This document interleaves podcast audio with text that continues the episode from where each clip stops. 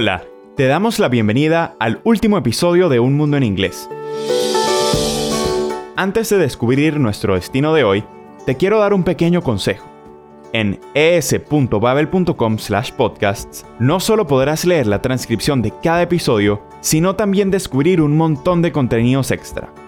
La transcripción y la grabación están sincronizadas, así que te resultará muy fácil ubicarte en el texto. La última etapa de nuestro viaje hoy nos lleva a Manila, la capital de Filipinas.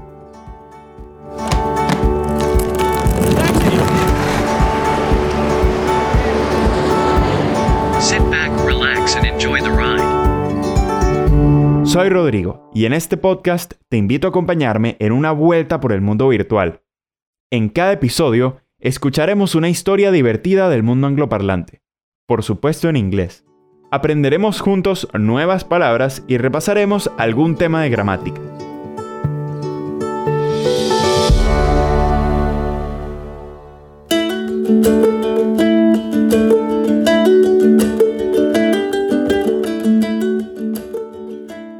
Hoy, Pat nos va a hablar de su infancia en Manila, en la cocina filipina y de un malentendido entre ella y su abuela.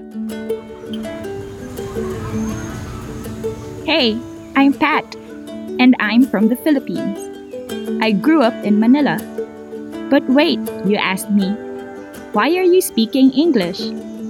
Well, English is one of the official languages of the Philippines. The other is Filipino. We also have a lot of words that we borrowed from Spanish, like baño for bathroom and hija for granddaughter. Why do we have these different languages? Because there is a long history of colonization in the Philippines. The Spanish ruled the islands for more than 300 years and named them after their king, Philip II. After the Spanish, the United States ruled for about 50 years until the end of World War II. La historia filipina está marcada por la colonization, colonización. Como probablemente lo sepas ya, Filipinas fue una colonia española durante más de tres siglos. De hecho, el nombre del archipiélago es una referencia al rey español Felipe II, quien estaba en el poder cuando las islas fueron conquistadas. Aunque el español haya dejado de ser una lengua oficial, los filipinos todavía usan muchas palabras en español. Por ejemplo, baño escrito con N-E-Y.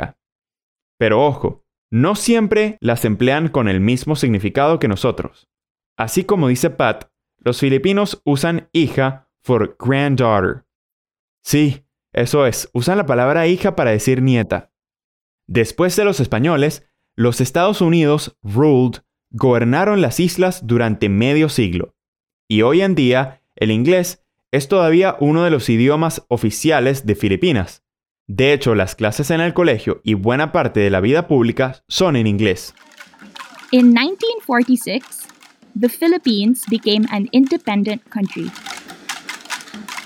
But you can still see a lot of influences from our past, like the languages we speak and, of course, the food we eat. A lot of food in the Philippines comes from other cultures. Some of it comes from the Spanish. We have jamon, ensaimada, and queso de bola. We usually eat them on Noche Buena, or Christmas Eve. Some food comes from the United States, like burgers. We also celebrate Thanksgiving, an American holiday.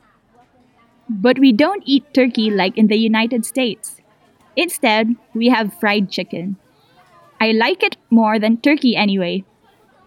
We also make a special version of meatloaf called embutido, and we eat it with banana ketchup. The Philippines are very close to China, so we have a lot of food from there as well. For example, taho, a really popular street food. It's made from tofu and brown sugar.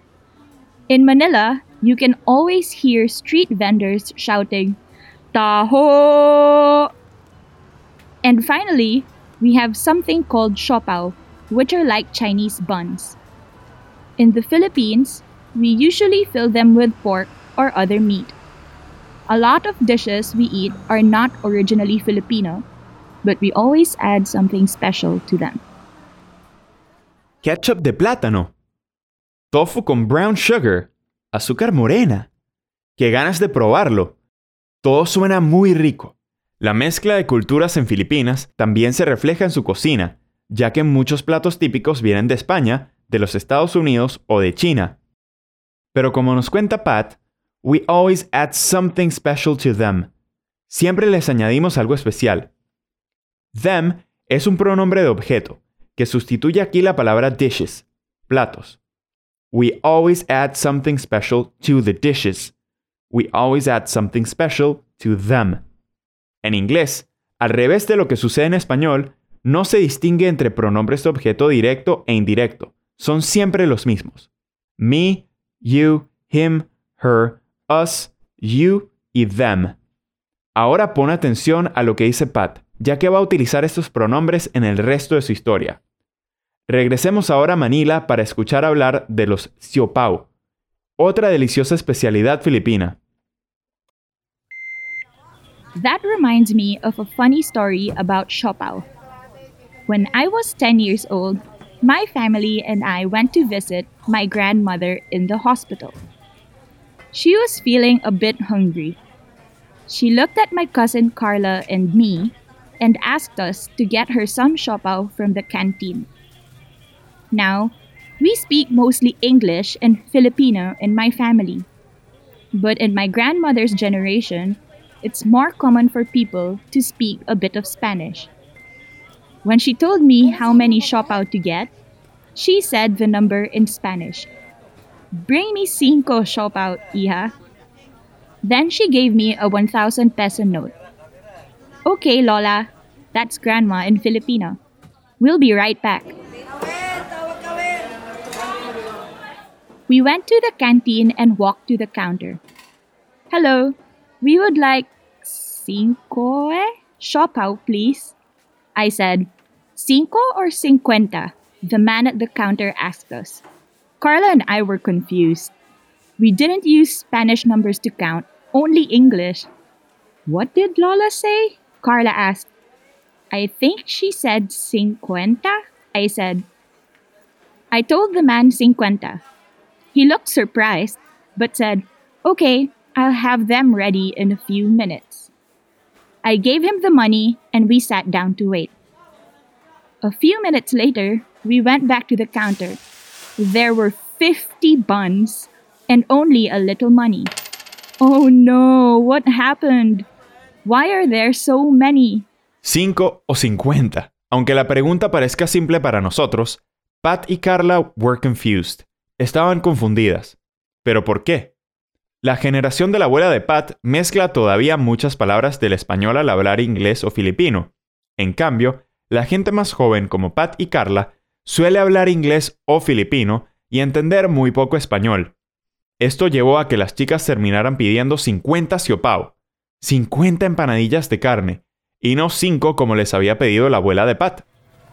We walked back into my grandma's room and she just stared at us. Girls, I told you to bring me cinco and held up five fingers. You asked for cincuenta. Don't you know how to count in Spanish? So, in the Philippines, we have a big mix of cultures. This usually makes life pretty interesting, but it can create some confusing situations too. At least I'll never forget the difference between cinco and cincuenta ever again. She just stared at us. Cuando llegaron a casa, la abuela de Pat se quedó mirando a las chicas. I told you to bring me cinco. Les dije que me trajeran cinco. No sé si al final la abuela de Pat consiguió comerse los 50 siopao, pero lo que está claro es que la increíble diversidad cultural de Filipinas también puede llevar a ciertos malentendidos. ¿Crees que Pat habrá aprendido la diferencia entre 5 y 50? Yo estoy convencido de que nunca la olvidará. Por cierto, tanto hablar de comida me ha dado hambre. ¿A ti también? Nuestro episodio de hoy llega a su fin. Espero que te haya gustado y hayas aprendido nuevas palabras como brown sugar, confused o to stare. Si quieres aprender más acerca de los pronombres de objeto, no dudes en echarles un vistazo a los cursos para principiantes en la aplicación de Babel. ¿Qué te ha parecido nuestro podcast? No dudes en enviarnos tus comentarios por correo electrónico a podcasting.babel.com o directamente a través de tu aplicación de podcast. Gracias por habernos acompañado en la primera temporada de Un Mundo en Inglés. Nos vamos a tomar un pequeño descanso para buscar las historias y los destinos de nuestra próxima aventura.